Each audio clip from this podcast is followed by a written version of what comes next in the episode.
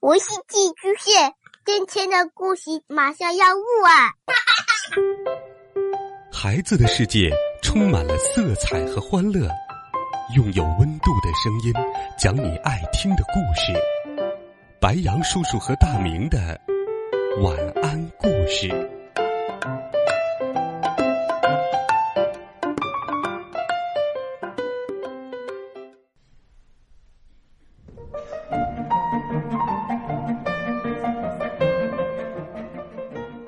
小朋友们，晚上好！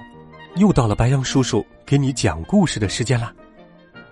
今天，我们继续走进母牛玛塔的世界，一起来听《母牛玛塔向前冲》系列第四集，也是最后一集——母牛玛塔旅行归来。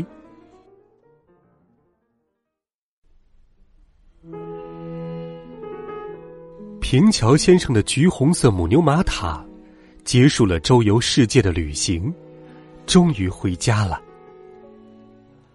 玛塔的朋友们站在围栏里，全都一副戒备的样子。呃，看，有个家伙走过来了，会是谁呢？看着很眼生。天哪，可别是狼！太可怕了，他会吃了我们的。呃，等等，我好像知道那是谁了。没错。是玛塔，我们亲爱的玛塔！哦，太棒了！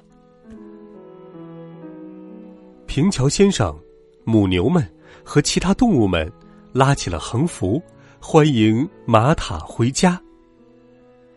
农场里所有的居民都来给玛塔接风，平桥先生也特别的激动。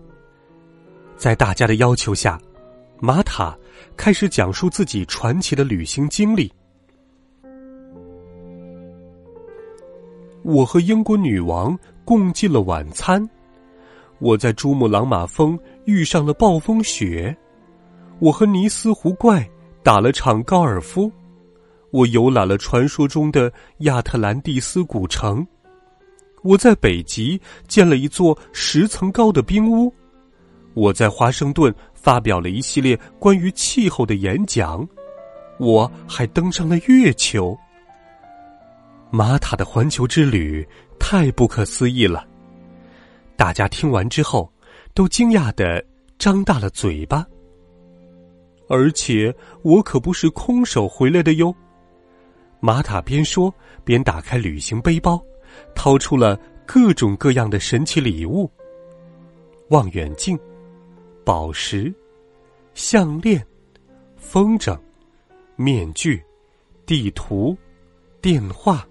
魔术表演的道具，等等等等，实在是太多了。伙伴们好奇的玩着，看着。过了不久，玛塔问大家：“农场里有什么新鲜事儿？”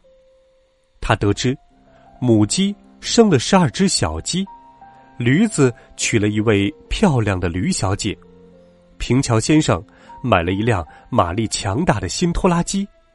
还有，现在山上跑的新型火车速度特别快，还没看清就没影了。玛塔发现牧场尽头有一堵没砌好的墙，那是咱们的新围栏。玛塔的朋友们自豪地说：“用一堵高墙替换栅栏，这是为什么呢？”玛塔问。为了更好的保护我们不受外界伤害呀，母牛们回答：“谁知道会遇上什么危险？”对，这事儿谁也说不准。玛塔的朋友们七嘴八舌的说：“尤其是那只可怕的狼在附近住下来以后，一只特别坏的狼，呃，一只特别凶残的狼，据说它见什么吃什么，它最喜欢吃的是母牛。”听过之后，玛塔说：“你们太可笑了，这年头谁还怕狼啊？待在这样的堡垒里，会让你们越来越封闭，会让你们因为害怕一切而变得心情抑郁。”直到这时，玛塔才惊讶的得知，他的好朋友们从来没走出过农场。于是。玛塔鼓励他们试着走出去。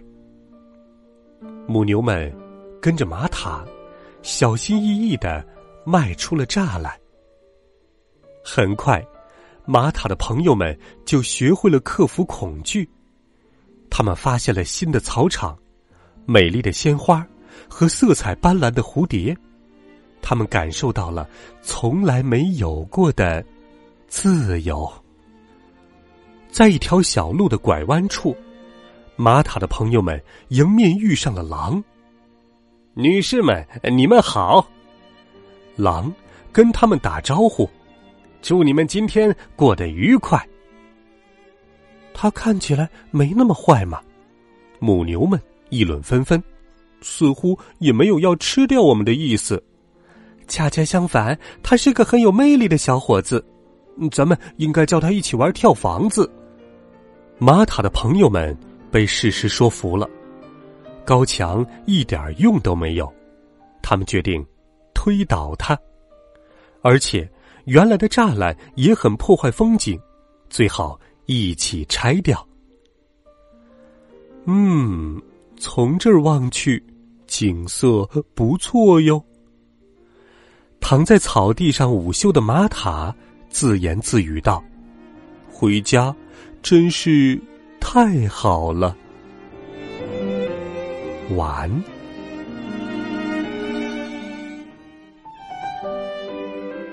好了，孩子们，有趣又神奇的母牛玛塔的冒险经历，白杨叔叔就给你讲到这里了。